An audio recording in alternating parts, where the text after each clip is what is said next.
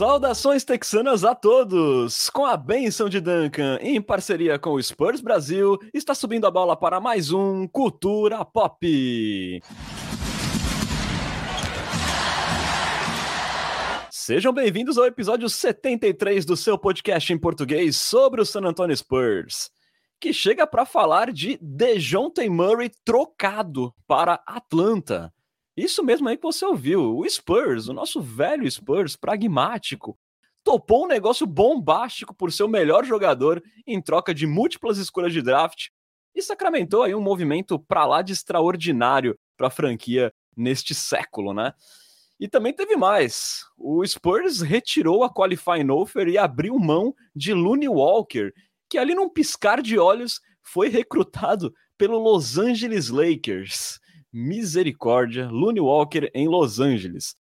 Nesse culturão aí falaremos se Brian Wright e companhia fizeram bons negócios ao apertar aí de vez o botão da reconstrução.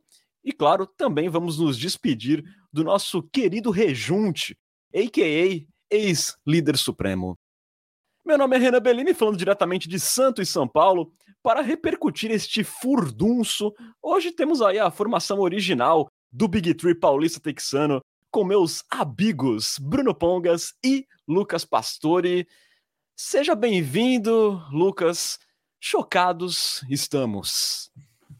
Olá, Renan. Olá, Bruno. Olá para a nossa inegociável nação popista. É um prazer tocá-los novamente. E vamos gravar isso aqui logo antes que Brian Wright nos troque. Verdade. Buenas noites, Bruno. Bem-vindo de volta. Que San Antonio Spurs é esse? Boa noite, Renan Bellini. Boa noite, Lucas Pastor. Estou muito feliz de, de, de vê-los novamente aqui nessa mesa virtual. Né? Fazia tempo que a gente não gravava os três. É... Já esqueci a pergunta que você me fez, Renan. Qual foi a pergunta que você me fez? É um, é um tema assim que o pessoal não está falando muito aí. É um Spurs fazendo uma troca bombástica. Que é, muitas... Spurs é esse? É, um Spurs que a gente não esperava, né? Adeus para o nosso querido líder supremo, saudades. E Renan Bellini, eu e a Nação Popista estamos chocados e chateados que aconteceu com a sua harmonização facial? Pois é, rapaz, eu fui lá na consulta e o cirurgião olhou assim e falou: não precisa mexer em nada, você já é muito garboso. Gastou. Gastou? Gastou o quê, Lucas Pastore? J. Kelmer, odiei, acaba de gastar 3 mil esporas para pedir para Renan Bellini ofender Kawhi Leonard. Que momento. Use a energia do choque para desabafar, Renan. Ah sujeito, né, desprovido de empatia, gratidão e amor, que merece ser desfocado aí do filme das nossas melhores lembranças, né?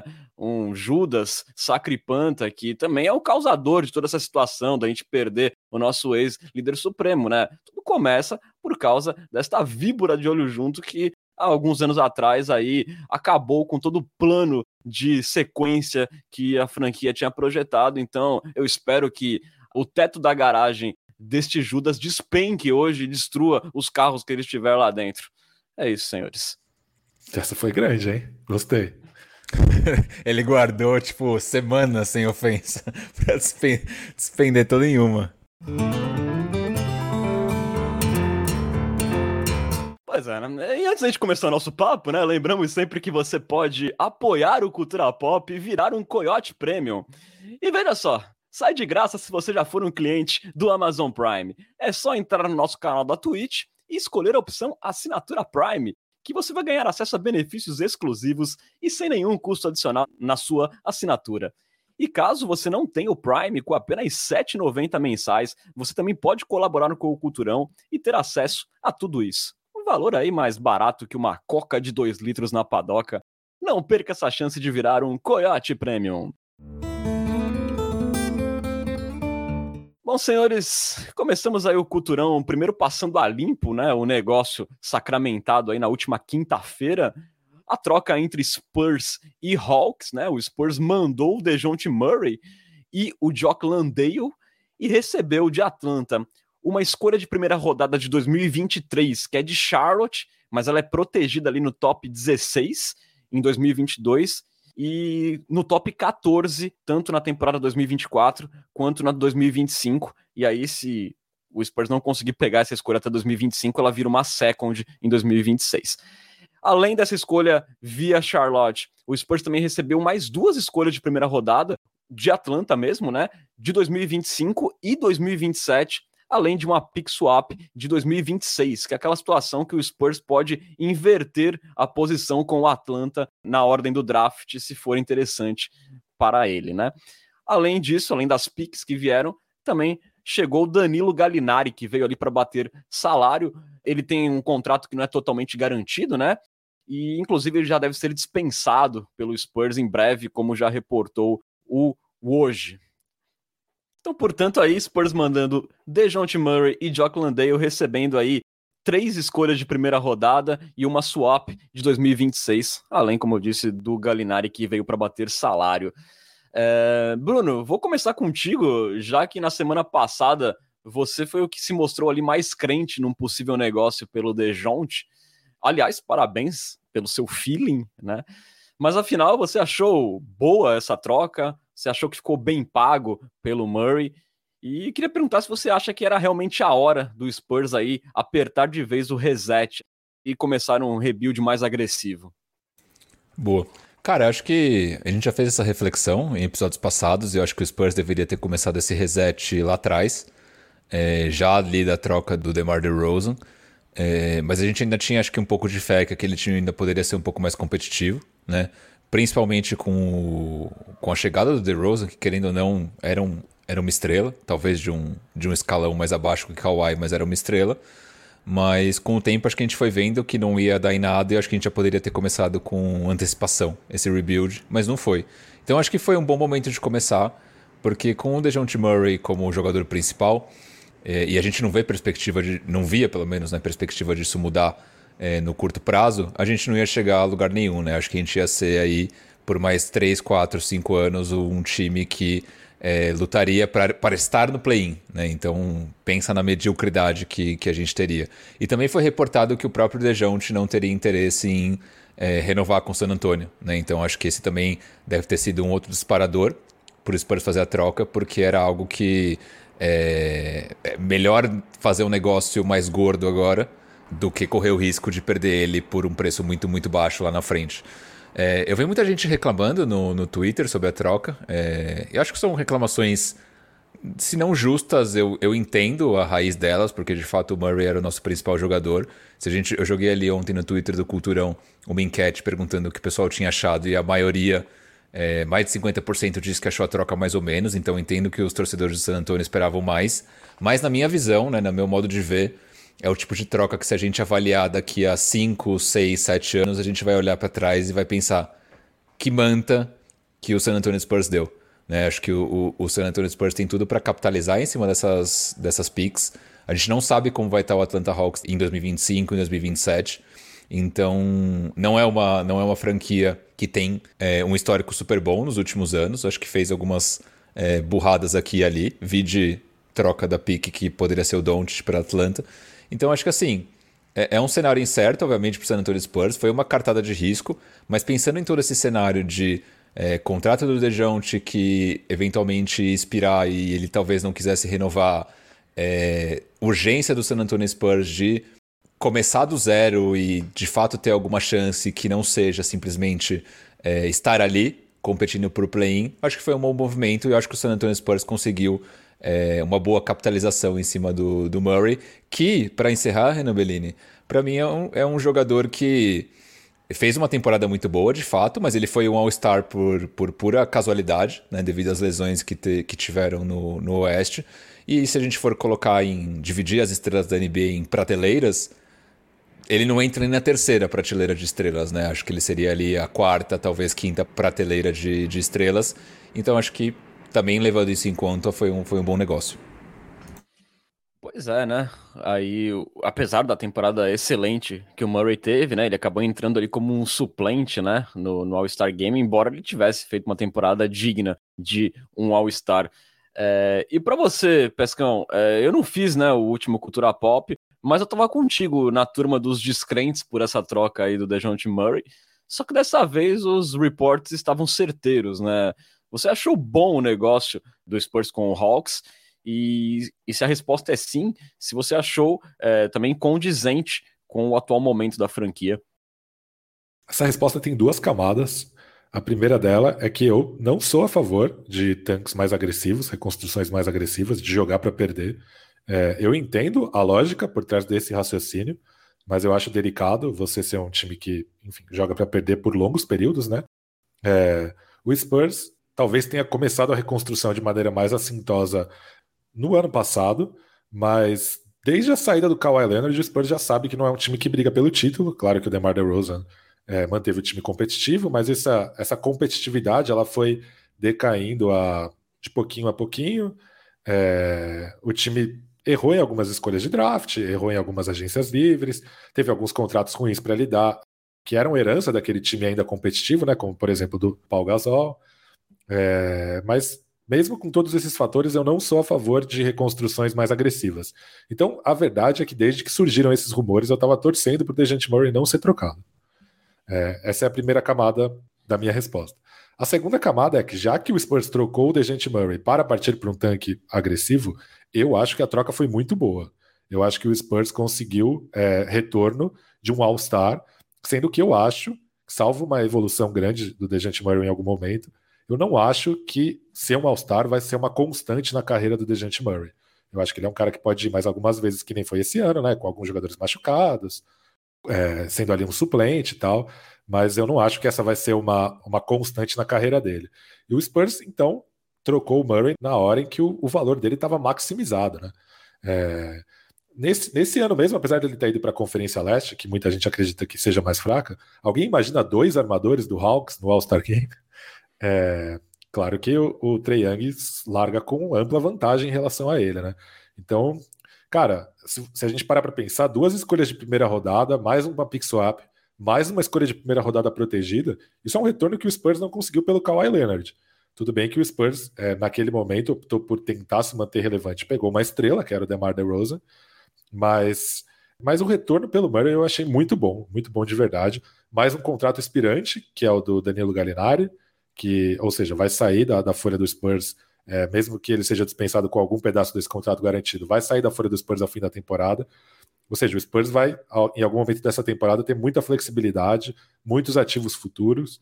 Então, assim, o resumo da minha resposta é: eu não sou a favor de reconstruções mais agressivas, mas já que ela está sendo feita, me parece que o Spurs está fazendo ela direito, né? Acumulando muitos ativos futuros, mantendo a flexibilidade salarial e abrindo espaço na rotação para os mais jovens.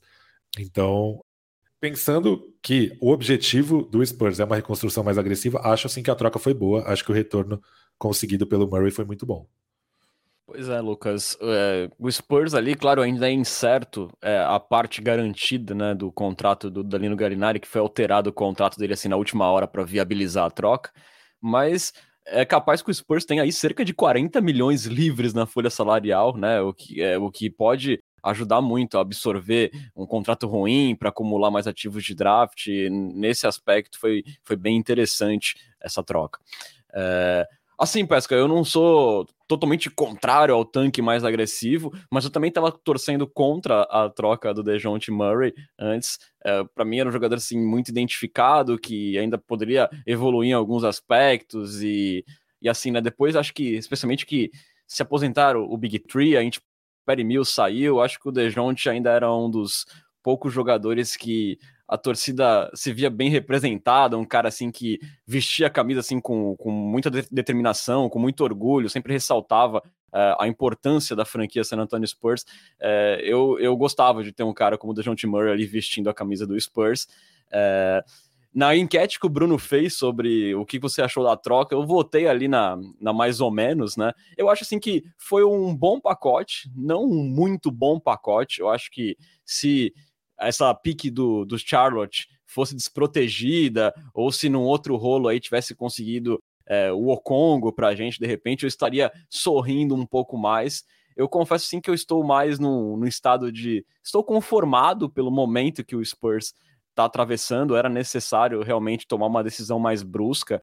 Mas assim, eu estaria mais feliz e menos machucado por perder assim um jogador identificado como era o Murray é, se tivesse tido assim um pacote um pouquinho melhor do que esse, um pacote, ao meu ver, que seria excelente, né, se essa pick fosse desprotegida.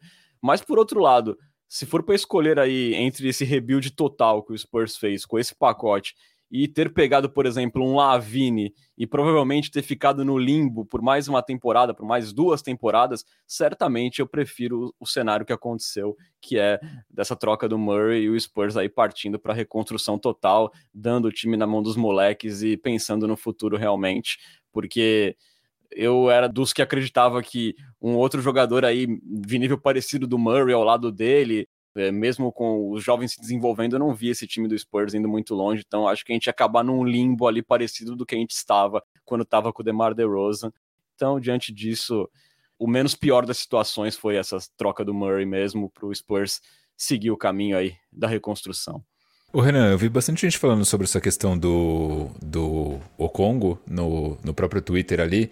E o que eu acho sobre o Okongo é que ele foi uma pick 6 há duas temporadas, né? Então é um jogador relativamente é, novo na NBA, que passou boa parte da carreira lesionado e que eu acho que o Atlanta ainda aposta muito nele, né? Então acho que envolver ele num cenário de troca, acho que até poderia ter rolado, só que isso também significaria a gente ter recebido menos ativos, né? Então provavelmente a gente teria recebido o Congo e uma pick swap, ou o Congo e, uma, e a first do Charlotte e uma pick swap.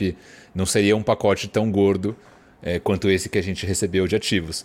Então também fico pensando se é, valeria a pena a gente talvez abrir mão de mais escolhas de draft por um jogador que ainda não se provou na NBA, por um lado, e que quando jogou, obviamente, foi bem, mas passou boa parte da sua carreira na NBA até aqui machucado. Então eu acho que eu, por mais que eu entendo o seu ponto de o, o pacote talvez poderia ter sido ainda melhor, mas eu acho que se tivesse colocado o Congo no bolo, também teria um, um outro lado que a gente perderia nesse volume de, de escolhas, né? É, não, com certeza, até porque né, ninguém é mãe né, né na NBA, né? O Atlanta também ia ver o lado dele, com certeza.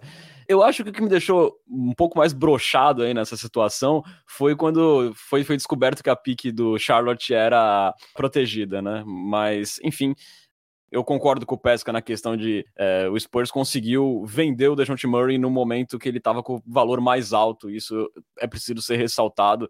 E também que finalmente né, o Spurs está tomando uma direção assim diferente, sendo mais agressivo, buscando movimentações. A gente viu isso na trade deadline, é muito melhor isso do que a passividade que a gente viu, especialmente nos últimos dois anos, quando a gente viu jogadores que até tinham algum valor de mercado, veteranos, e o Spurs não conseguiu tirar nada deles ali, como o Lamarcus Aldridge, Rudy Gay, Perry Mills. Pelo menos agora a gente está vendo atividade e a franquia olhando de vez para frente, né? Uma coisa, só para só encerrar esse, esse arco, Renan, uma coisa que eu acho boa dessa pick do Charlotte, de fato, ter a proteção é meio broxante, mas ao mesmo tempo tem três chances para a gente conseguir fazer ela virar uma first, né? E o Charlotte é um time que tem evoluído temporada a temporada, né? Tem um core é, minimamente bom, se bem que teve o Miles Bridges aí se envolvendo numa polêmica que é melhor a gente nem entrar nesse mérito, mas é um time que tem, querendo ou não, chances de, é, em duas, três temporadas, pegar playoffs e de fato fazer essa pick virar uma first. Não acho que é um caso necessariamente perdido. Tem, tem uma chance boa aí, na minha visão. São, é uma, uma escolha protegida que não era mais possível desproteger, né? Porque é uma proteção que vem de uma troca. Essa escolha já passou pelo Knicks e pelo Hawks. E são duas escolhas desprotegidas, mais uma pick swap, né? Então, é, essa proteção é relativa a, sei lá, um terço da, do retorno pelo Murray. Então, eu acho que tá tranquilo, assim. Acho que, é claro, podia ser melhor, mas definitivamente podia ser pior também. Então, é, acho que tá ok, sim. Com certeza. E, a gente não sabe, né, como vocês mesmo falaram, sobre o futuro do Hawks, como é que vai ser esse encaixe com o Trey Young, é, do Dejounte Murray com o Trey Young, que eu acho bastante problemático, a gente não sabe o que pode acontecer com o Hawks aí em questão de dois anos, vai saber que pique será essa aí que virá para nós, né? Não, imagina se chega no momento da extensão do Murray e o Murray decide, não, aqui não, não, deu, não dei match com, com o Trey Young e ele decide seguir o caminho dele. Aí vai ficar uma sensação de. Aí que vai ser a brochada de vez mesmo. Pro, é. pro Atlanta, no caso, né? Pois é, pois é, exatamente. Inclusive é... a postura liderança do Dejante Murray e a postura pica no marca do Trae Young tem tudo para dar errado, né? Mas, mas beleza. não quero que as coisas deem errado pelo Murray também. Também sou um cara que gostava muito da relação dele, não só com o Spurs, mas com a comunidade, com a cidade e tal. Então não torço para as coisas darem errado para ele. Mas que tá com um cara que vão dar, tá é difícil, né? A gente não quer que dê errado, né? Assim, pelo Murray, mas ao mesmo tempo a gente quer, né? Assim, né? Porque 2025, quanto pior a campanha do Hawks for aí nos próximos anos, melhor pra gente, né? Infelizmente, né? Tem que falar a verdade aqui. Eu quero que dê errado. Ele pode fazer triple-double todos os jogos pro resto da carreira, mas eu quero que o Atlanta perca tudo. Tudo que for possível. Pois é. Foi mal, Ralcão, foi mal. Bom, senhores, aqui fazendo só uma recapitulada, né, do Dejon, Dejounte Murray, que foi um jogador importante pra gente nos últimos anos, né? Ele foi escolha 29 no draft de 2016, fez seis temporadas pelo Spurs, ali a partir de 2016, 2017, né? Ficou uma fora inteira, né? Porque ele teve um problema de romper os ligamentos, então ele perdeu uma temporada inteira. Mas foi um cara assim que já no seu primeiro ano na rotação foi segundo time de defesa da NBA, é, foi ao estar agora pela primeira vez na última temporada, além de ter sido também o líder de roubadas de bola é, da temporada da NBA, com duas roubadas de bola por jogo. E se tornou né, o líder em triple doubles na história do Spurs, né, com 18, sendo 13 deles só na última temporada aí da NBA, né? Lembrando, né, que o Murray deu um salto muito bacana depois da saída do, do DeMar DeRozan, se tornando ali um condutor de bola primário, tendo ali a, a sexta melhor marca na relação assistência turnovers da NBA inteira, né? Então, assim, um cara que subiu em quatro o número de assistências, mas não aumentou seus turnovers, é, conseguiu cuidar bem da bola, que era um dos problemas e um dos motivos da nossa desconfiança com o Dejounte no passado. Se tornou aí um All-Star é, não, não por acaso, né? É, e aparentemente, né, ele sai aí de San Antônio sem ressentimentos. Ele escreveu ali uma bonita mensagem nas redes sociais, ali no Twitter, agradeceu a franquia e toda a cidade ali por acreditar e abraçar ele desde o primeiro dia, né? É, ele disse que gostaria de escrever um livro inteiro para expressar os seus sentimentos, mas que não era fácil ali no momento, e finalizou dizendo, abre aspas, nós somos uma família e isso sempre será maior que basquetebol, fecha aspas. É, bom, uma despedida aí que certamente não é fácil para o DeJounte Murray, que, como eu falei no meu comentário anterior, um cara que sempre vestiu com muito orgulho e dedicação a camisa da franquia. É, o Spurs que meio que resgatou ele da Green Room, né, naquele draft, né, que ele acabou caindo muito, ele tinha uma expectativa de sair mais para frente, mas devido ali uma adolescência complicada, questões de temperamento, alguns times acabaram passando ele, o Spurs pescou ele na escolha 29, então ele também era muito grato ao Spurs pela oportunidade certamente é uma despedida difícil. Mas, Bruno, e para nós, torcedores, é, onde que estará aí o Dejounte Murray no nosso coração é, depois dessa passagem dele por San Antonio? É, tem um lugarzinho especial para ele? Cara, eu vou ser muito sincero com você, eu não tinha tanto apego ao Dejounte Murray, achava que que acho, na verdade, né, que ele é um jogador muito bom, mas ao mesmo tempo acho que ele é um, uma estrela aí para ser talvez uma estrela secundária, terciária de um time campeão. Então acho que obviamente em San Antonio tinha essa, toda essa questão de identificação é, com a franquia, de ser, a gente até brincava, mas de fato era verdade é, que ele era o líder desse time. Eu acho que ele assumiu esse papel é, bem, na medida do possível, né, com, com todas as limitações que ele tinha é, dentro de quadra, tendo que ser uma estrela principal. Então acho que, assim, não é um cara que, que para mim tinha um jogo que me chamava muita atenção, que eu curti absurdamente, mas eu reconheço que foi um jogador é, muito importante nesse período de transição entre a aposentadoria do, do Big Tree e a saída do Sacripanta. Então acho que é um cara que coloca ali sua, sua marca na história, de certa forma. Acho que está ali no, facilmente no top 3, talvez, armadores que passaram por San Antonio, top 5 com certeza, top 3 discutível. Mas é um cara que em, em, relação a resultados, infelizmente não, não, não teve muito impacto, mas muito porque ele pegou uma entre-safra que é, não é culpa dele, né? Infelizmente aconteceu por N motivos da camisa 2. Mas é isso, Renan, na minha visão. Boa. É, ele sofreu ali mais ou menos um pouco do que o Lamarcus Aldridge também sofreu, embora eu tivesse mais simpatia pelo Murray, pela atitude dele, do que pelo Lamarcus Aldridge. Quem escuta cultura pop há muito tempo sabe o quanto eu sou ranzinza com o Lamarcus Aldridge. Mas enfim, é, seguindo aqui, o Matheus Gonzaga, nosso leio-pão, pergunta, né, se teremos um minuto líder na próxima temporada. Cara, eu acho que vai machucar o coração demais é, fazer um minuto líder. Eu acho que acho que não é necessário, não. Mas estamos discutindo, né, Renan? Estamos discutindo o minuto doce mel para acompanhar a campanha do Hornets para ver se Exato, a pique vem né? ou não vem. Para saber se a pique vem ou não vem, minuto doce mel. Que quando eu falei, né, eu pensei na música do Calypso, né? Mas o Lucas Pastore, como bom pagodeiro que é, pensou na música do Belo, né? Exatamente. E só dando uma opinião pessoal sobre o Murray, né, um toque pessoal, para quem não lembra, o Spurs passou por muita desgraça nos últimos anos, né? Então é até curioso lembrar disso. Mas o Murray virou armador titular do San Antonio Spurs quando o Tony Parker ainda estava na franquia, né? E isso é curioso, porque depois de tudo isso que aconteceu, né? Ele ter ficado na Green Room, ter saído só na 29 escolha. Eu lembro que na época teve gente que fala, é, explicou a queda do Murray no draft, falando assim: ah, nessa altura da carreira dele, ele é um, um street baller, vai precisar de um desenvolvimento muito é, assertivo para que um dia ele possa entrar em quadra e tal. E na época foi um movimento muito é, contrário do que o Spurs costuma fazer, né? Pegar um jogador mais jovem, é, menos pronto. Na época o Spurs selecionava mais os Derek Whites, os Kyle Andersons, que eram caras mais, mais maduros e tal. E o Spurs, né, transformou o cara num armador titular capaz de, numa temporada boa, em que muita coisa conspira para isso, ir para um All-Star Game.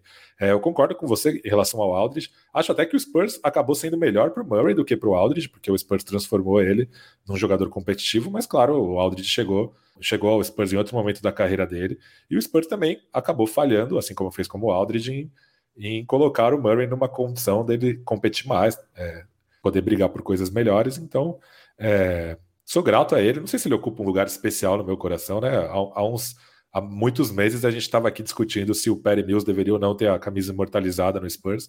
Acho que se o Murray nunca voltar para o Spurs, eu acho que a gente nunca vai discutir isso sobre o Murray, né? É, mas sei lá, foi um cara querido nas últimas temporadas e que agora deixa uma lacuna, porque sinceramente para nós produtores de conteúdo é uma desgraça pensar que a gente vai ter que fazer um podcast por um ano com, com esse catado que sobrou aí, né? Então tem isso também. Com certeza, né? É complicado demais pesca.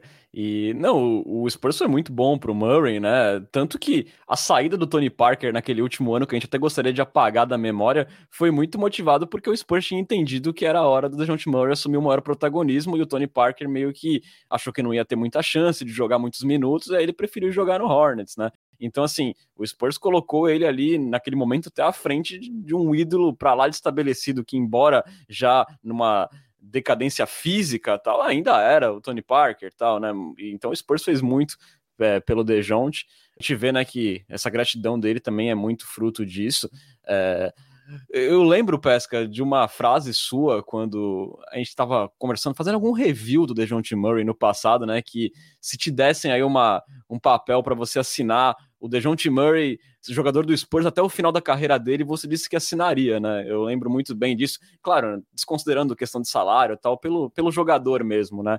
E, então eu imagino que, embora a gente tivesse tido muita desconfiança com ele, foi um jogador que aos poucos a gente foi se apegando e, e gostando dessa identificação que ele tinha, né? É, foi como eu falei no início, né? Depois da saída do Perry Mills, especialmente, é, não tem assim hoje mais um rosto certo muito identificado com o Spurs, sabe? Tem vários moleques, o Keldinho joga com muita raça, tal, mas aquele true Spur meio que fica em falta nesse momento, assim, é um, é um grupo totalmente novo. Eu acho que perde qualquer conexão mínima que ainda existia com aquele time vencedor. Até porque nem deu tempo de criar apego com alguém, né? Eu tinha visto quando o Murray foi trocado que o Lonnie Walker era o jogador que estava mais tempo no Spurs. Agora, sinceramente, eu nem sei quem é. Talvez seja o Porto, mas não tenho certeza. E por falar em Porto, eu gastou aqui, hein? Gastou, resgatou. resgatou, resgatou. Ricardo TPF gastou 3 mil esporas pedindo para eu citar um pagode sobre Dejante Murray. E eu escolhi aqui o Sorriso Maroto, Ainda Gosto de Você, que começa assim: Bateu saudade, Lembrei do tempo que a gente se amou. Bonito, hein? Bonito, cara. Tô, canta, tô canta mais um pouquinho. Canta mais um pouquinho. Era verdade, eu nunca acreditei, não dei valor. Muito bom, cara. Aí, Gostei. Você imagina nenhum outro podcast no mundo que fala do San Antonio Spurs fez uma despedida tão carinhosa como Cultura Pop. Esse trecho, esse clipe deveria chegar em The John T. Murray. Seria legal, cara com, a, com as legendas. Se alguém animar, inclusive, fazer o clipe legendar, seria bem legal. Seria sensacional, ó. Quem fizer isso daí, ó, ganha aí eh, dois meses de assinatura de graça do Cultura Pop. Vira Coyote Premium. Se você não é assinante do Cultura Pop e fizer este vídeo legendado, você está automaticamente no nosso grupo e nossa liga de fantasy. Tá aí lançado. Promoção bombástica. Né? Gostei, gostei. O gerente enlouqueceu. O gerente enlouqueceu. Uma última aqui, para fechar o arco de John T. Murray, até pelo que o Pesca falou, que a gente pensava, né, que a gente sempre comenta, será que a camisa do Mills vai ser aposentada? É, E o DeJounte Murray era um cara identificado, a gente imaginava que ele poderia ficar muito tempo e talvez no final da carreira dele é, isso fosse comentado, mas aí acontece essa saída, que também é fruto de todo uh, um cenário que vem acontecendo nos últimos anos, que levou o Spurs a precisar ir para esse rebuild. Aí eu pergunto então, Bruno, aqui é uma pergunta, uma perguntinha safadinha aqui. Se não fosse ali a traição de Judas em 2017, você acha que o Murray podia ter sonhado com a sua camisa aposentada no teto do AT&T Center ao final da sua carreira? Cara, acho que é um exercício de futurologia muito difícil de adivinhar, né? Porque a gente nunca ia saber é, quanto tempo ele ia ficar em San Antonio. Poderia ser que em algum momento ele decidisse é, pedir uma troca ou acontecesse algo como aconteceu com, com o Judas, enfim. Mas eu acho que se de fato, vamos supor que o Sacripanta tivesse ficado com aquele time ali, Sacripanta, Aldridge, é, Dejounte, a gente tivesse ganhado um, dois, eventualmente mais títulos, eu acho que sim. É, o Spurs já aposentou camisas de jogadores menos, menos relevantes dentro de quadra. Alguém que passou basicamente a carreira toda e ainda ganhou títulos, fatalmente teria sua, sua camisa aposentada. Concorda, Pescão? Eu não tenho a menor ideia, porque é difícil saber qual, em qual direção o Spurs apontaria o desenvolvimento do Murray se fosse para ele jogar com o Kawhi Leonard. É, e não para ele ser o armador, o condutor de bola primário do time. Então eu não tenho a menor ideia e eu espero de coração ter colaborado com o debate. A clássica muretada de Lucas Pastor, né? Ou a clássica Glória Pires, né? Momento Glória Pires do, do podcast, mas faz parte. Né? Trocou. Trocou? Tem troca de esporas? Hoje o negócio tá agitado, hein? Tá quente, tá quente. Rodolfo Bueno, o nosso ex-LuniBR, atual Brian Wright Brasil. Inclusive, ele pede um pagode pro Lucas Pastore sobre Brian Wright. E aí, Lucas Pastore? Eu vou mandar aqui um, um Alcione, meu ébano. Você é um negrão de tirar o chapéu. Não posso dar mole, senão você manta. Né? Exatamente. Bom, senhores, vamos seguindo aí, nos despedimos do nosso ex-líder supremo, mas nosso eterno rejunte, para falar de mais rebuild, né? Porque pintou uma notícia aí de última hora, nesta quinta-feira que a gente gravou o podcast, aconteceu uma porrada de coisa durante a tarde, e uma delas foi que o Spurs retirou a qualifying offer do Looney Walker, que era ali no valor de 6 milhões, e tornou ali o jogador de 23 anos um agente livre e restrito, totalmente livre no mercado. E aí, cerca de uma hora depois, El 4 assinou ali pelos mesmos 6 milhões um ano com, adivinhem, Los Angeles Lakers. Veja só, Looney Walker vai jogar no Lakers. Que, que, que final maluco dessa história. Em entrevista coletiva ali, o Brian Wright disse que a forma como o draft se desenhou causou uma mudança de direção na montagem do roster e o surgimento de oportunidades diferentes aí muito bem também na, nas respostas, né? O Brian Wright para sair bonito na foto, nosso Bruce Wright. Mas é mais ou menos por aí, né, Bruno? É um movimento que foi alinhado não só com a troca do Murray, mas também com as escolhas de dois combo guards ali no draft, né? E também eu acho que a paciência da franquia com o senhor inconsistência acabou, né? É, boatos de que San Antonio conseguiu extinguir o Lunivírus, né? É... Eu acho erradicado. que é, foi erradicado de San Antonio, mas continua, continua em Los Angeles agora, vai contagiar outros áreas o Lone Vírus.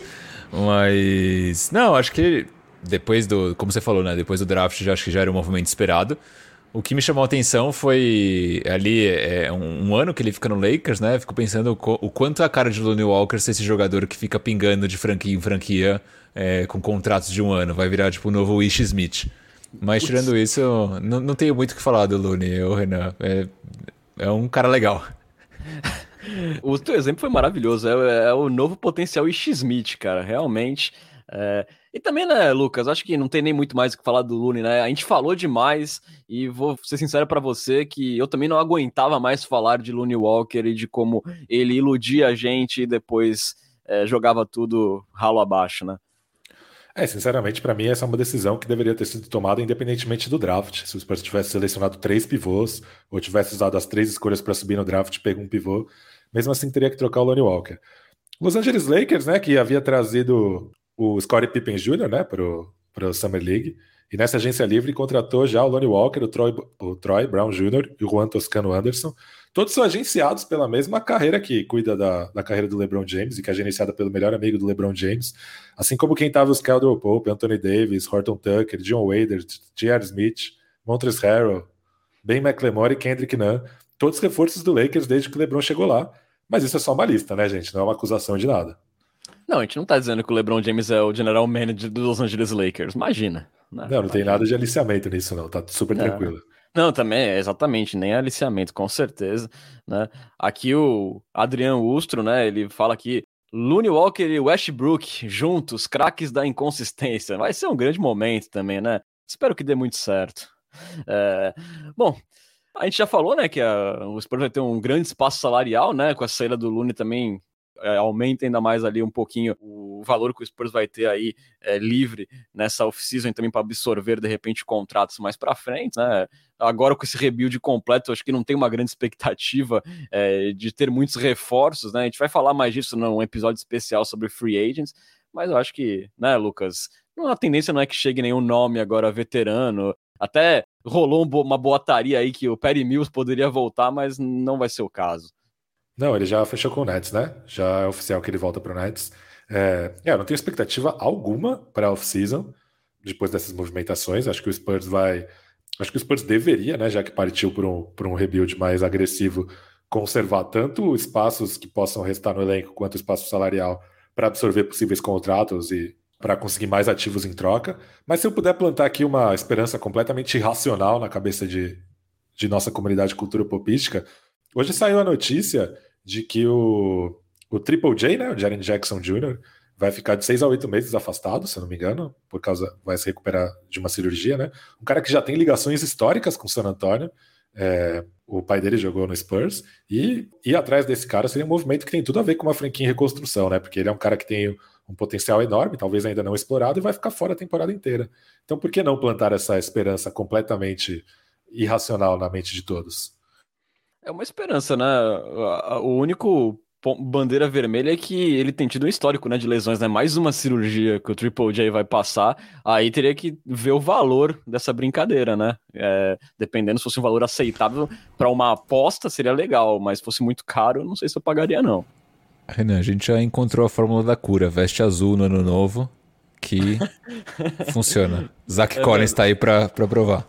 É, é talvez, o, talvez o Memphis possa estar desesperado para competir a curto prazo, né? E o, e o Spurs não deixa de ter jogadores que possam, podem ajudar isso. Claro que nem tão bom quanto o Triple J, mas é, talvez o Spurs possa dar os seus veteranos e não ativos.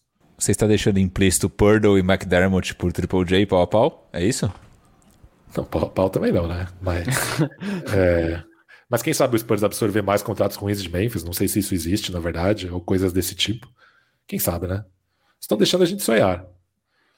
Pois é, né? Eu não sei se Memphis está com um contrato ruim lá nesse momento. É um time bem jovem, mas, mas valeria a sondagem aí, né?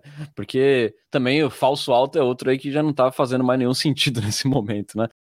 Eu tenho esse mesmo pé atrás do Renan com, em relação a lesões, né? Tipo, ainda mais esses jogadores grandes que começam a ter lesões recorrentes. Não sei se, foi, não sei se essa foi uma lesão recorrente, na verdade, mas quer dizer recorrência em termos de lesões me, me preocupa um pouco.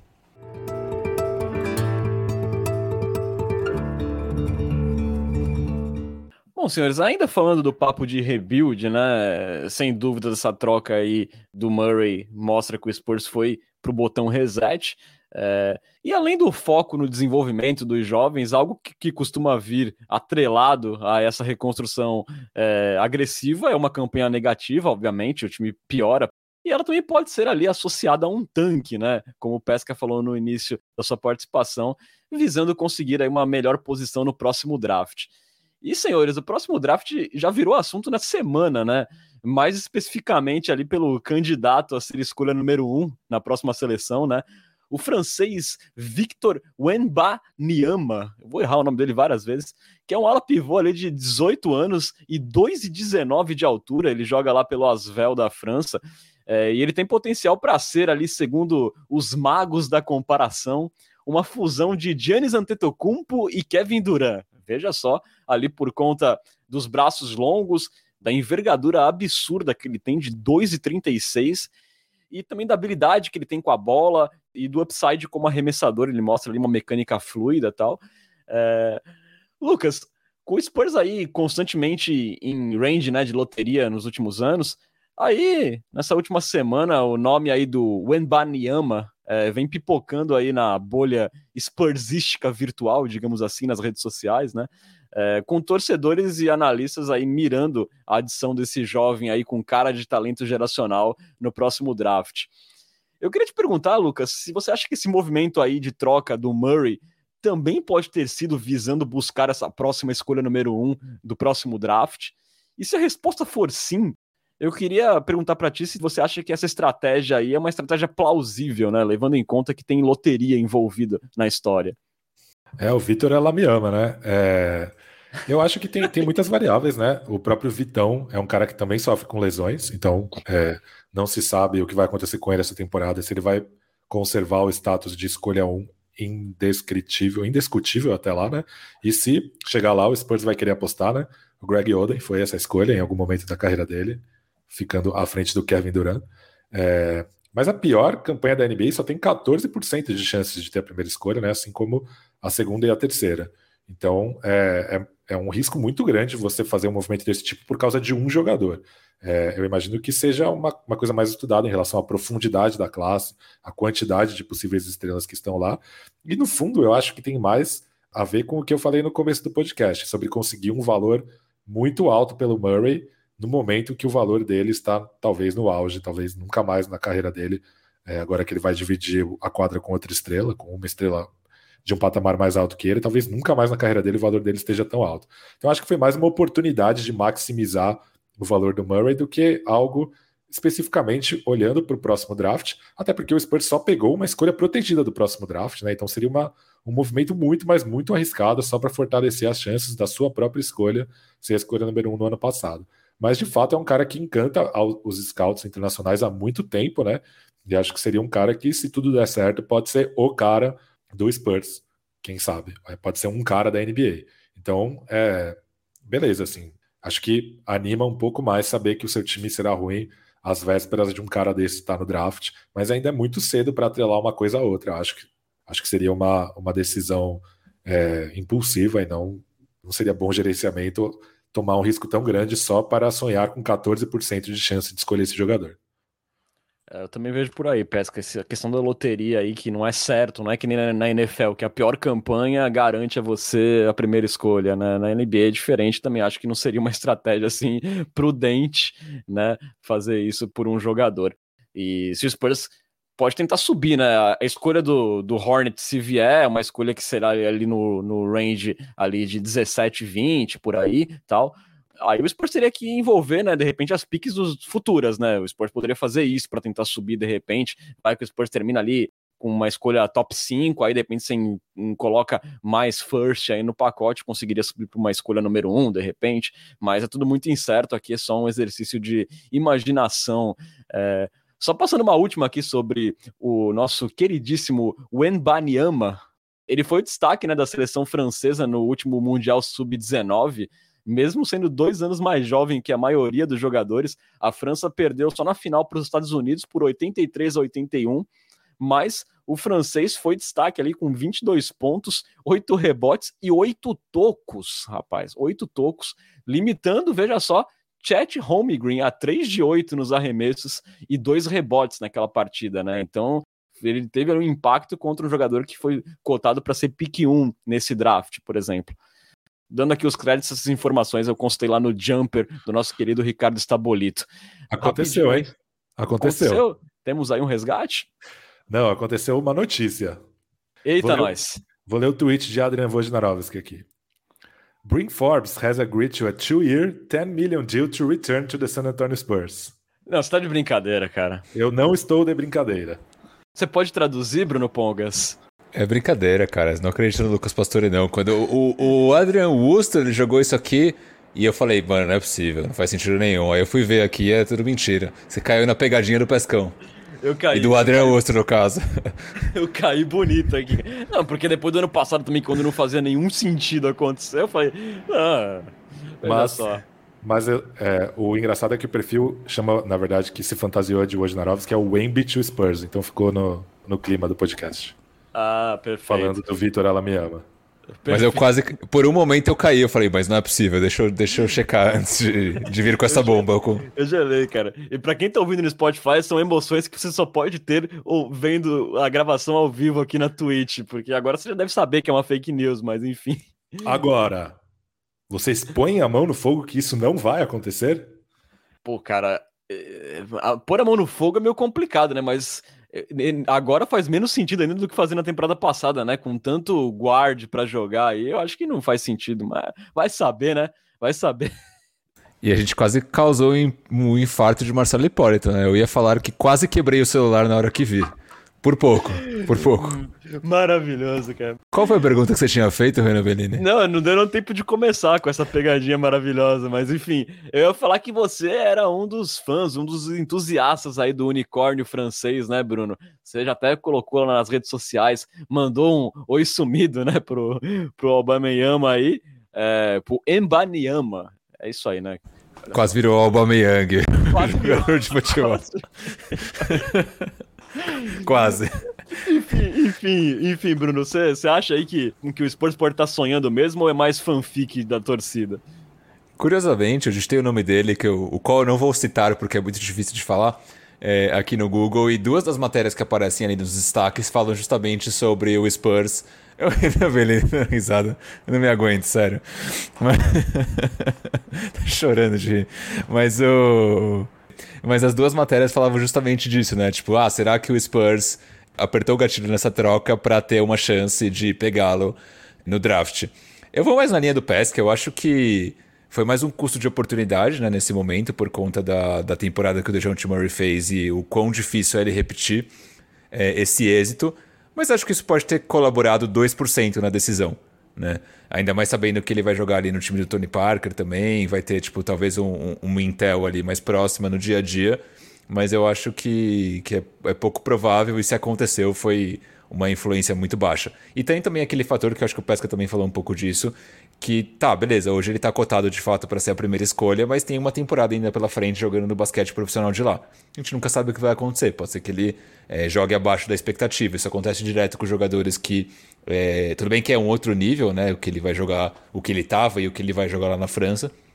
Mas isso acontece direto com jogadores que saem do colegial, super bem cotados, vão para a universidade e fazem um primeiro ano péssimo e aí os estoques caem absurdamente, né? Então, é, esperaria para ver.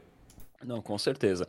Eu acho que é um consenso aqui entre nós três que o Spurs não, não faria um movimento assim tão arrojado pensando numa escolha número um de draft que não tem nenhuma garantia de ser do time, né? Então, mas de qualquer forma tá no radar, como tá no radar provavelmente dos outros 30 times da NBA, o francês, o prospecto francês, que eu não vou tentar falar o nome de novo para não dar para não dar ataque de bobeira aqui de novo. Mas enfim. Uma Teve uma, ele fez uma movimentação bem curiosa, né? Hoje, no dia que a gente está gravando esse podcast, principalmente para nós, fãs do Spurs.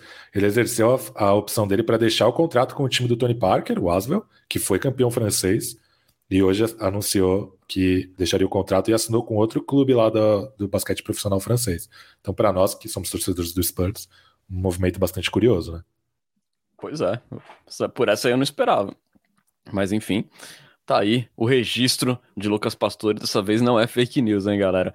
Aqui o nosso ouvinte falou, né, que a gente não falou nada sobre a partida do nosso grande projeto de Bruno Pongos. Pô, a gente não, não fez uma despedida decente aqui. Você não acha que ele merecia, ô Lucas? Não. Perfeito. Bruno este Pongos. é um grande projeto, de. Pois é, vai ser um grande projeto em Atlanta. A gente nem sabe se ele vai ficar lá, mas enfim, valeu, valeu só pela aquela foto maravilhosa que rendeu aquele, que rendeu naquele nosso famoso episódio pauladas por todos os lados. É, e... Valeu por aquele momento. Incluíram ele na troca só para o Dejante Murray ter alguém para sentar do lado do avião, porque o voo é longo. Pois é, né? Vai ter uma conversa ali com o australiano Jock Landale, que também saiu do Spurs.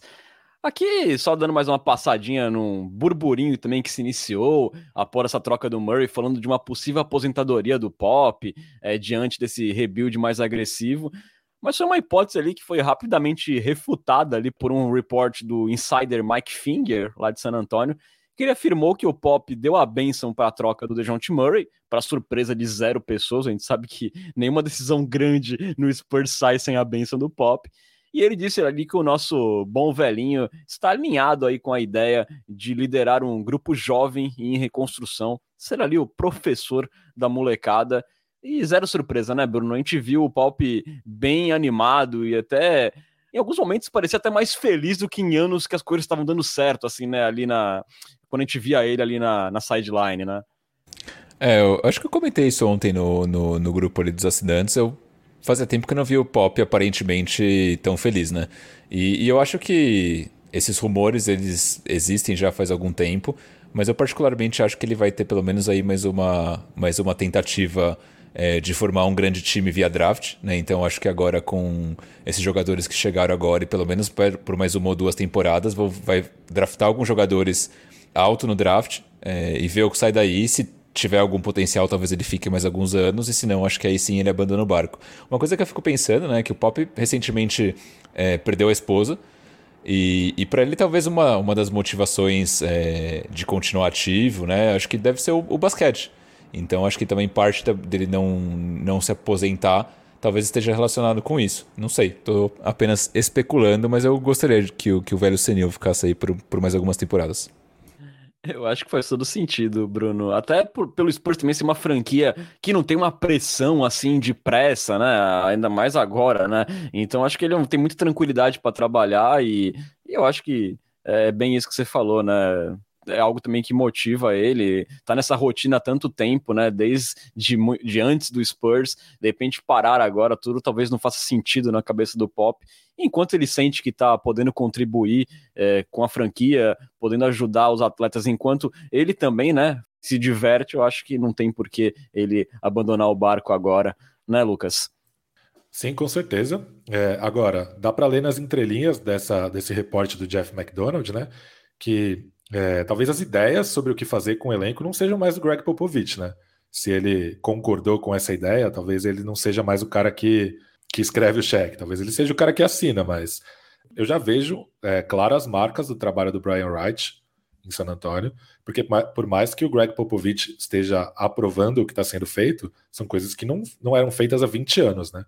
É, acho que a primeira marca do Brian Wright, do trabalho dele, é adicionar, finalmente adicionar às movimentações do San Antonio Spurs o filtro da fisicalidade que a liga exige, né? A gente não pode esquecer que até outro dia a gente colocava Forbes, Mills e Berinelli em quadro ao mesmo tempo.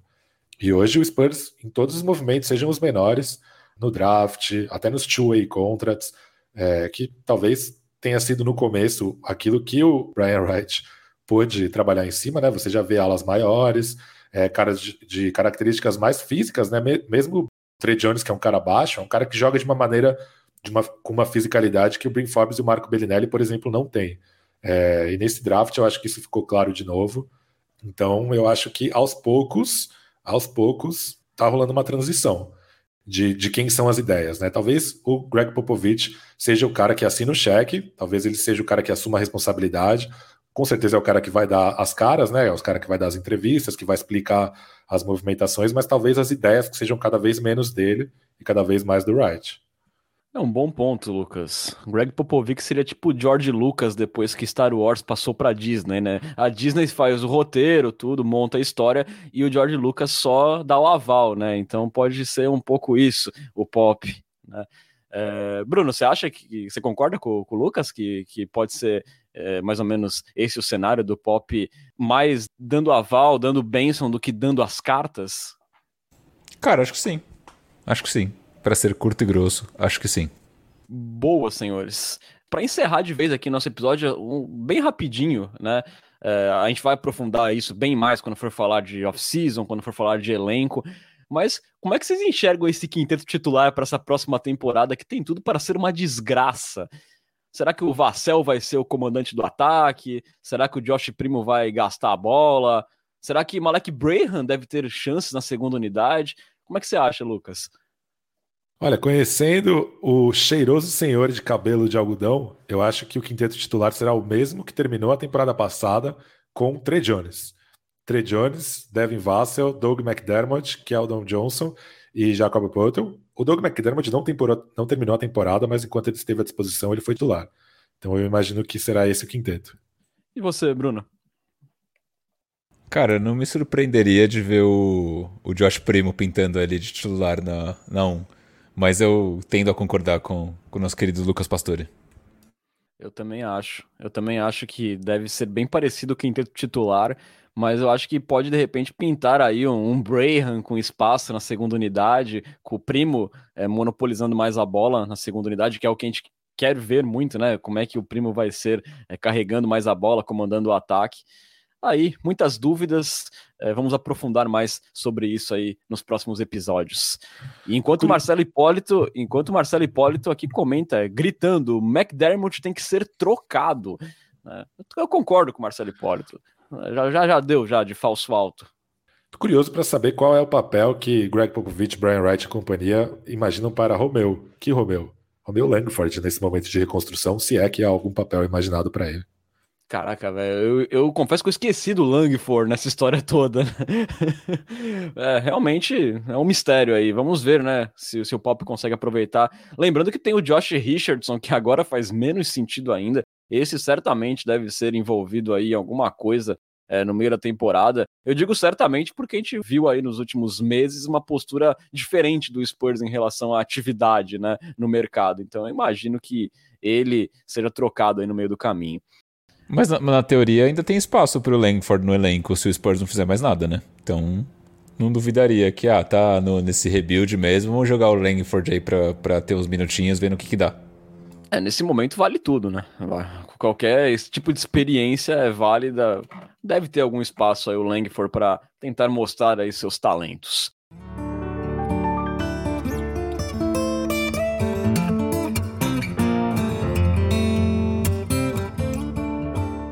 Então vamos caminhando aí para a parte final do nosso podcast, onde tem sempre aquela nossa conversa gostosa com os assinantes. Está na hora da nossa queridíssima Coyote Talk. Coyote Talk.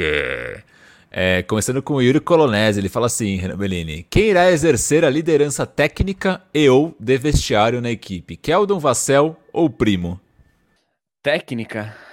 Técnica, eu acho que. Ou de vestiário. Ou de ou vestiário. De, vestiário. É, é uma, uma situação complicada. A gente mesmo falou, né, que o Murray, a saída do Murray abre uma lacuna tanto tecnicamente quanto de liderança mesmo, né? A gente brinca, mas é verdade. Eu acho que técnica vai ser o Devin Vassell. Eu acho que ele tem mais potencial e mais habilidade ali do que o, o Keldon Johnson. É, eu acho que ele pode tomar esse papel aí na primeira unidade. Agora, de voz, é meio complicado. Voz no vestiário, cara, não sei. É, talvez o Keldinho é, parece ser o mais enérgico, embora eu não vejo isso propriamente sendo uma liderança, é, esse modo enérgico de do, do Keldinho tá sempre gritando, sempre agitando os companheiros, mas eu não sei se isso se reflete em liderança, mas para não deixar isso vazio, eu colocaria ele é, como a liderança. Eu tenho dificuldade de ver o Vassel ou o Keldon num papel de liderança mais mais vocal, assim, porque o, o Vassa parece ser um cara meio tímido, né? Meio in, introvertido. E o Keldon Johnson é o contrário, né? Aquele estilo meio bonachão. Não parece ser um cara é, que vai liderar nada. Eu acho que liderança técnica pode ser o Porto também, né? Um cara que tem se desenvolvido e tal. Ano passado até como passador, organizador mesmo.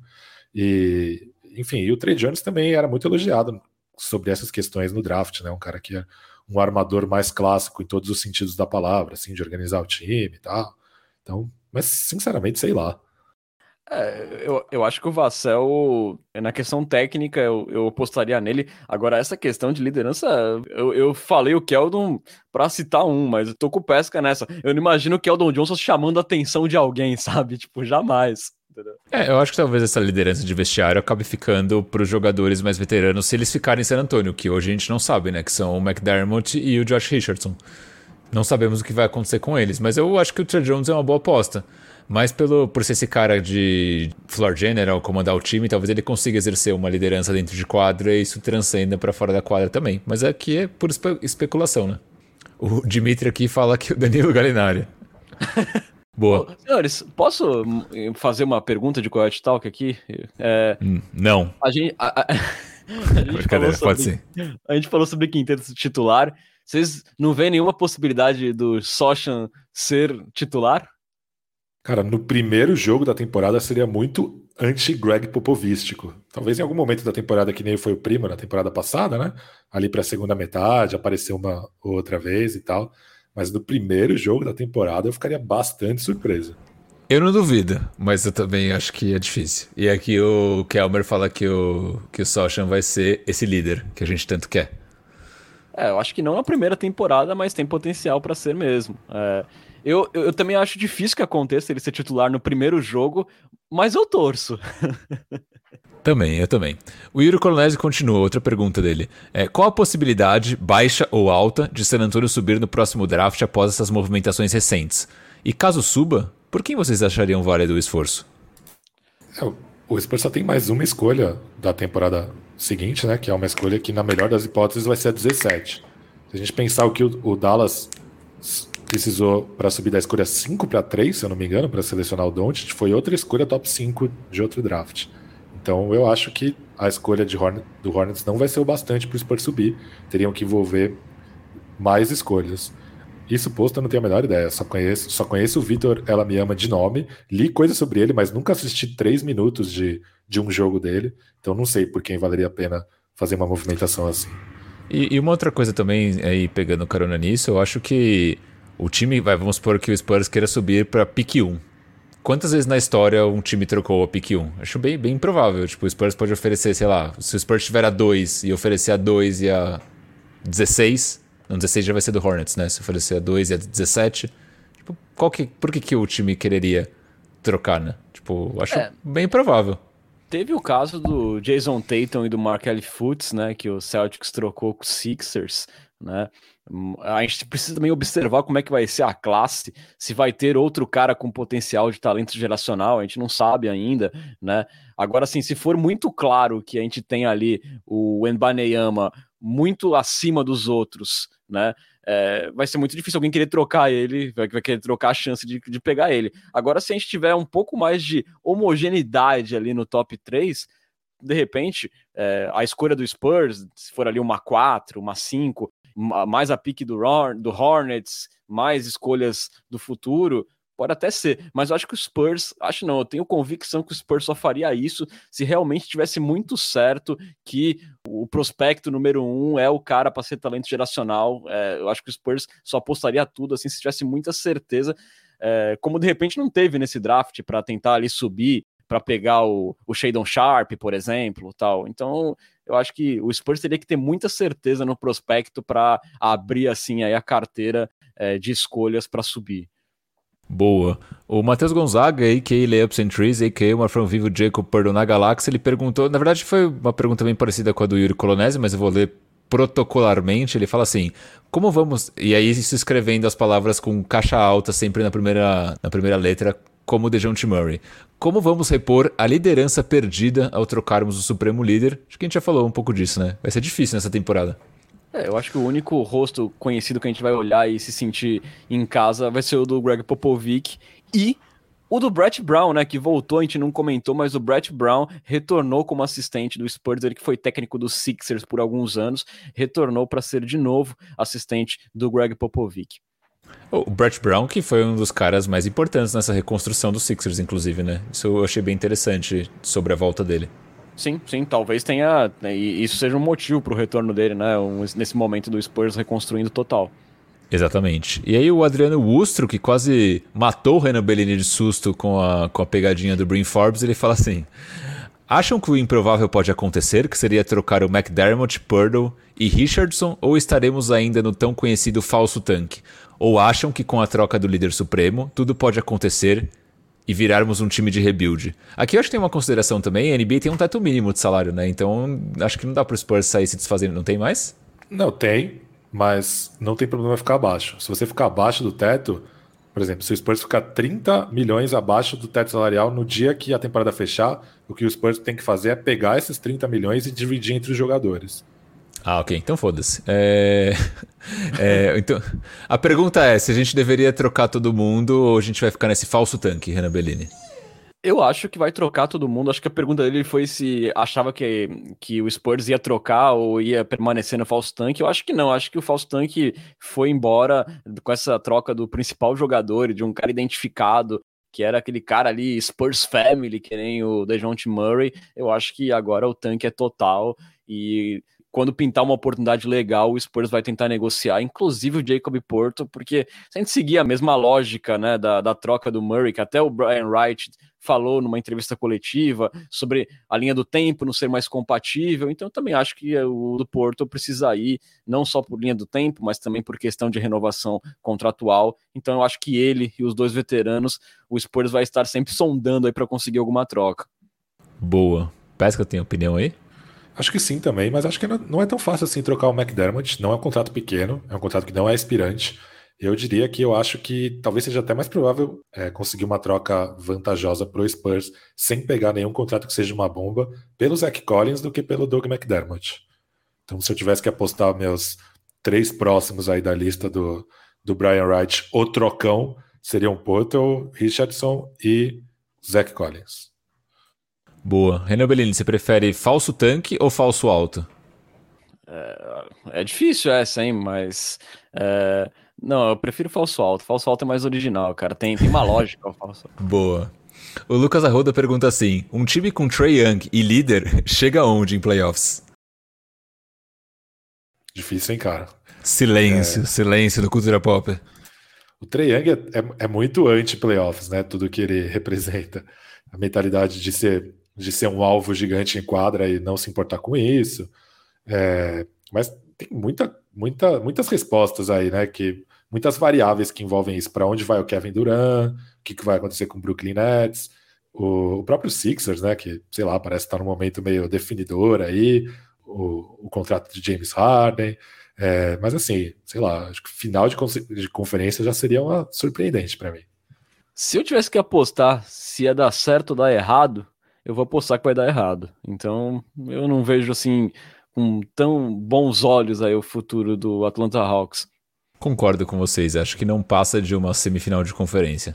É... O Cássio Silva, ele pede cenários de trade para o Galinari, mas acho que nem vai ter trade com o Galinari, né? Ele simplesmente não. vai sair e já é. Né? Então... Exatamente. Aí algumas perguntas aqui do Twitter, Renan Bellini. O Marcelo Hipólito, que aqui nos escuta também, ele pergunta assim: o, o, o pistola Marcelo Hipólito, inclusive, né? Brian Wright já deveria ser demitido após deixar sermos assaltados com essa péssima troca em questão de valores? NBA não é igual ao NFL, Renan Bellini. Final de primeira rodada é equivalente a ter uma quatro rodada na NFL. Sei lá, não entendo de NFL. Só aposta inútil. Charlotte que vai virar segunda rodada e swap que não vai ocorrer. Tá meio confusa essa pergunta, Renan. É, ele quis dizer assim que uma, uma, uma pique de final de primeira rodada na NBA equivale a uma pique de quarta rodada na NFL, que tem muito mais rodadas no draft da NFL. É. É, mas, eu, mas eu não sei, porque assim, essa pique de Charlotte, né, vindo mesmo no primeiro round, a gente tem três anos para conseguir isso. Eu acho que se vier, vai ser nesse range aí. Vocês imaginam, sei lá, o, o Hornets fazendo uma grande temporada e terminar ali é, com uma pique 24, eu não acho. Então acho que se vier essa pique vai ser ali, ali nesse range, ali entre 15 e 20, eu acho que é uma pique decente, até para você de repente tentar subir num draft, você, pode envolvê-la. É, eu acho que, sim, como eu falei no início do, do episódio, é, eu ficaria muito mais feliz se essa pique fosse desprotegida como são as outras, como são as do Hawks. Mas eu não acho que o negócio foi ruim, eu acho que ele foi bom, poderia ter sido excelente. Foi bom, mas ruim jamais. Quer opinar, Pesca? Não, deixa o Brian Wright aí, deixa, deixa os meninos brincar. O Fábio Coutinho comenta aqui no chat, Marcelo Hipólito, que em algum momento você fique tranquilo. você não vai fazer as perguntas do Pedro Nery e do Jake Elmer? Já Vou, mas eu deixei, eu deixei para o final, ah, tá. porque são perguntas ah, especiais. Não, essa aqui... Uma pergunta para fechar do Thiago Calazans. Com a troca do rejunte, se o podcast agora vai virar um grande G-League ou Ligo? Total, né, Pesca? A gente falou que ia aumentar né, no pré-draft, que o G-League e o Ligo ia ser importante Sim. nessa temporada. Vai ser um essa desafio, temporada, né? Essa temporada vai fazer, vai ser um podcast sobre o Austin Spurs com um minuto NBA e eu ligo. Perfeito. Últimos comentários antes de ir para as perguntas que Lucas Pastore anseia. O Guilherme Góes lá no Twitter falou assim: por favor, crie um minuto em Baniama para a gente acompanhar o desenvolvimento do, do, nosso menino. Já tá chamando de nosso menino. É, e o J. Kelver comenta que a gente vai fazer o react do, do anúncio do Duran no Spurs, mas acho que não rolou. É, as perguntas não, se isso, que. Se isso acontecer, realmente eu faço o um ensaio sensual aí pra É muito impressionante, velho. É sério, é muito impressionante. É toda hora isso, cara. Entre aí, onlyfans.com/barra Renan Bellini do Culturão. Pergunta do Pedro Neri. Vocês começam a comer a coxinha pela ponta ou pela bundinha, Lucas Pastore? Cara, eu começo pela ponta por uma questão estrutural. Acho que se você começa a, a comer pela bundinha, você corre o risco de um pouco de frango cair para os lados, né? Porque você vai. Você começa por uma superfície mais larga. Então, por uma questão estrutural, eu começo pela pontinha, mas não sou anti-bundinha também. É, acho que essa explicação do, do Lucas foi o momento bioluminescência do, dessa edição do Cultura Pop. É, não vou conseguir dar uma resposta melhor, mas eu começo pela pontinha também, pelas mesmas, pelas mesmas razões que Lucas Pastore. Eu sou Tim Pontinha porque simplesmente eu aprendi que coxinha se come assim. Então, não tem uma razão por, por detrás disso. É que nem tortuguita, né, cara? Você tem que começar pelas patinhas, né? Ou pelo rabo, né? Você pode começar pelo. Seguimos. Aí, né, começa, começa a comer pelo rabo. Qual é a próxima pergunta aí, Bruno? Ai, meu Deus. Mas ó, essa história de comer a coxinha pela, pela bundinha ou pela, pela ponta é a mesma coisa da discussão de comer arroz e feijão com arroz por cima ou por baixo. Tipo, quem come arroz e feijão com arroz por cima é um criminoso, né? Deveria estar preso. De deveria, com certeza. Forma aquele caldo embaixo é horrível, não? Tá, tá, errado, tá errado. Tá errado. E aí, para fechar, o Jake Elmer. o Lucas Pastor o Lucas que me mandou as perguntas hoje, e ele escreveu Jay Kelmer. O Jay Kelmer diz assim: qual é o top 3 comidinhas de festa junina barra julina de vocês? Três doces de abóbora, dois paçoca, um espiga de milho. Um paçoca, dois mexicano, uh, três caldo verde. Pô, mexicano é comida. que mexicano festa junina é, é essa? é, é festa junina de San Antônio, cara. É. Roubou demais, velho. Que é isso? Pô, mas mexicano ah, minha não é. festa pô... junina eu como sushi, então eu falo sushi. Como não, pô, mas. Como que mas, mexicano mas... é comida típica de festa junina, velho? Pô, nas que eu ia tinha, cara. tipo, Top 5 comidas japonesas, McDonald's, lá tem McDonald's. Pô, cara. Não, não, Pô, tá muito é errado. muito bom, cara. E caldo verde. Não, mex... não foi a... esse foi o momento mais absurdo da história do podcast, velho. não fez sentido nenhum. Se você falasse hot dog ainda, eu ia falar, não, beleza. Sim, é. Pá, cara, lá, lá em algum lugar lá do, do Riverwalk em San Antônio deve ter mexicano na festa junina, cara. Me convidem para as festas juninas de Santos, elas devem ser muito boas. É... O meu top... O meu top 3 é paçoca, cachorro quente. Cachorro quente pra mim é uma comida de festa junina. E eu vou roubar um pouco porque não é uma comida, é uma bebida, mas vinho quente. Vendo? Cachorro quente, cara. Cachorro quente é uma comida de festa junina, mas que tu come o ano inteiro, cara. Tipo, também não devia valer, sabe? Vocês estão se mexicana. Meu mexicano. Nosso, nosso, nosso assinante se esforça para fazer uma pergunta legal pra gente conversar aqui. Três comidas de festa junina. Um cara responde mexicano e outro cara responde uma bebida, velho. Ele não tá perguntando divisão de polinômios, é, ligações do carbono. Ele quer saber três comidas de festa junina, gente. Vamos se esforçar um pouco aqui para dar entretenimento para nossa comunidade. Nem vem é. criticar meu, meu vinho quente, cara. O cara meteu mexicano. Não dá para defender. E vinho, peraí, quente mas... não é, vinho quente não é quentão. Comentou aqui o Chochoy. Peraí, vinho quente é quentão. Vocês entenderam, né? O conceito de mexicano, né? Que é pão com carne moída, né? Aham. Uhum. Não. Ah, tá. Óbvio Pão que não. carne moída, cara. É que tem lugar que chama de buraco quente, cara. em, algum, em algum lugar da minha família chamo de mexicano, cara. Sei lá, velho. Talvez Nossa, não faça sentido, ah, para, para, para, para, terminou aqui, né, agora, né? Tipo... Só tá O cara fala que quer começar a comer pelo rabo. Depois vem com o buraco quente, gente. O que, que tá acontecendo? Eu tô pensando nos conteúdos do Renan Bellini do Culturão. Nossa senhora. É, cara. oh, não, não dá mais, sério, acabou. acabou toca aí, né? toca aí, Renan. Vamos acabar que nem o Sport Center lá do Amigão e do Antero, cara. Bom, galera, você sabe que você pode seguir o Cultura Pop nas redes sociais. Não, para, para, para, para. Esse. O cara que mandou assim, essa harmonização... Essa harmonização facial deixa sequelas. E Meu Deus do céu. E o Fábio Coutinho mandou assim, falando sobre o pão com carne moída do Renan. No Habibs chamam de esfirra. Pô, eu tô chorando, sério, ainda não. Ai, hoje vai ser bravo finalizar esse negócio, hein, cara? Pelo amor de Deus. Ai. Bom, cara, você sabe que você pode seguir a gente nas redes sociais, já tá cansado de saber, vocês escutam eu falar isso toda semana, é arroba Cultura Pop. Pra assinar nosso canal, você vai lá na Twitch, via Amazon Prime, você não paga nada, a assinatura sai de graça. É, ou então ali, se você não tiver Amazon Prime, com R$ 7,90 você consegue colaborar, entrar nesse nosso grupo maravilhoso do WhatsApp, mandar essas perguntas que às vezes não são respondidas da maneira que você gostaria, mas a gente se esforça.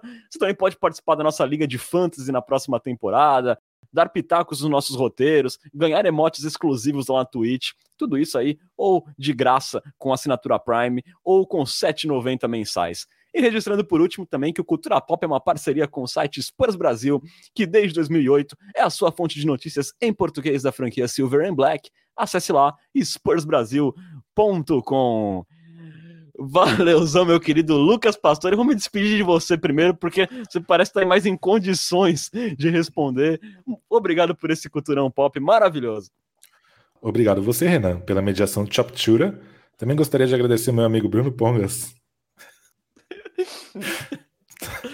que está se recuperando nesse momento. Também gostaria de agradecer ao meu amigo Bruno Pongas pelos comentários Dig Dig Joy, Dig Joy, Popó. E é como diria o grupo Tá na Mente, né? Dói demais a despedida. Dói demais a despedida, dói a nossa barriga também aqui de tanto rir. Quer dar uma boa noite, Bruno Pongas? Muito obrigado pelo Cultura Pop. Cara, eu tô, eu tô às lágrimas aqui, eu não tô conseguindo nem me expressar. É. Não, o mexicano me pegou, me pegou desprevenido, cara. Boa noite, galera, é isso. Valeuzão, galera. Muito obrigado pela companhia, pela paciência. Nesse episódio que deveria ser um episódio emotivo e acabou como um circo. Mas muito obrigado aí pela audiência. Voltamos aí logo mais com mais notícias da Free Agent, projetando essa próxima temporada do Spurs. Vocês estiveram na companhia de Renan Bellini, Lucas Pastore e Bruno Pongas. Muito obrigado aí pela companhia, pela audiência. Até mais. Tchau, tchau. Tchau.